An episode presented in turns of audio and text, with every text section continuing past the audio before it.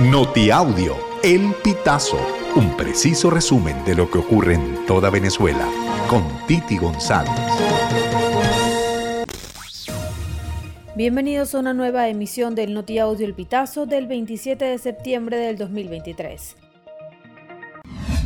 Panamá supera el umbral de las 400.000 personas llegadas al país a través de la selva del Darién en su viaje irregular hacia Norteamérica, un registro inédito que muestra la magnitud de una creciente crisis migratoria en América que se ha intentado atajar con más deportaciones. La gran mayoría de los viajeros son suramericanos, más de 324.000, encabezados por venezolanos, más de 252.000, seguido de los ecuatorianos con 47.000 y los colombianos. Los rigores del Darién, un parque nacional de Panamá de 574.000 hectáreas, no detienen a los migrantes. Al menos 37 han muerto allí este año, según datos del proyecto Migrantes Desaparecidos de la Organización Internacional para las Migraciones. Decenas de usuarios reportaron esta semana fallas recurrentes en el sitio web del Servicio Administrativo de Identificación, Migración y Extranjería, SAIME, el organismo venezolano a cargo de proveer y gestionar la emisión de documentos de identidad como cédulas y pasaportes.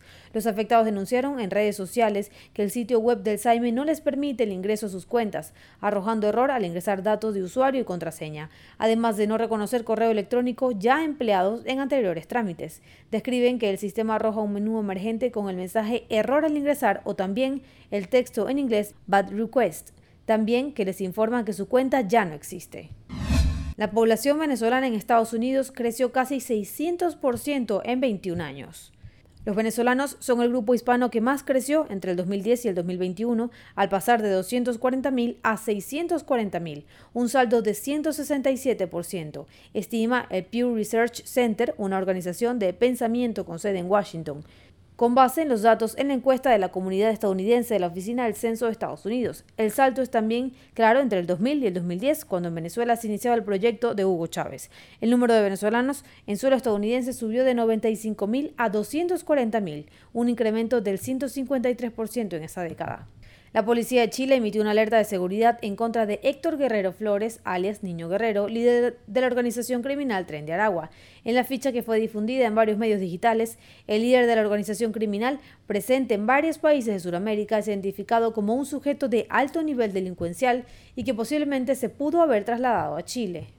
El diputado chileno por el Partido Liberal, Vlado Miserovic, pidió al gobierno de Chile reforzar la vigilancia con las Fuerzas Armadas por la frontera norte con el propósito de evitar el ingreso del niño guerrero al país. Familiares de Andrés Eloy Torres, desaparecido desde el 17 de marzo, denunciaron que no están conformes con la investigación que realiza la Fiscalía Nacional 62. Alegan que el proceso ha estado lleno de trabas, lo que hace dudar del esclarecimiento del hecho a propósito de lo sucedido al joven y de los responsables.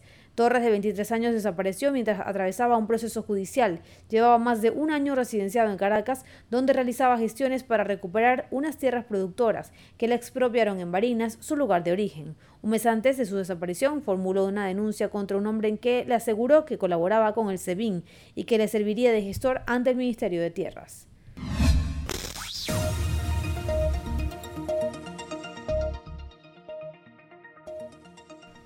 Amigos, así finalizamos. Si quieres conocer más informaciones, ingresa a elpitazo.net.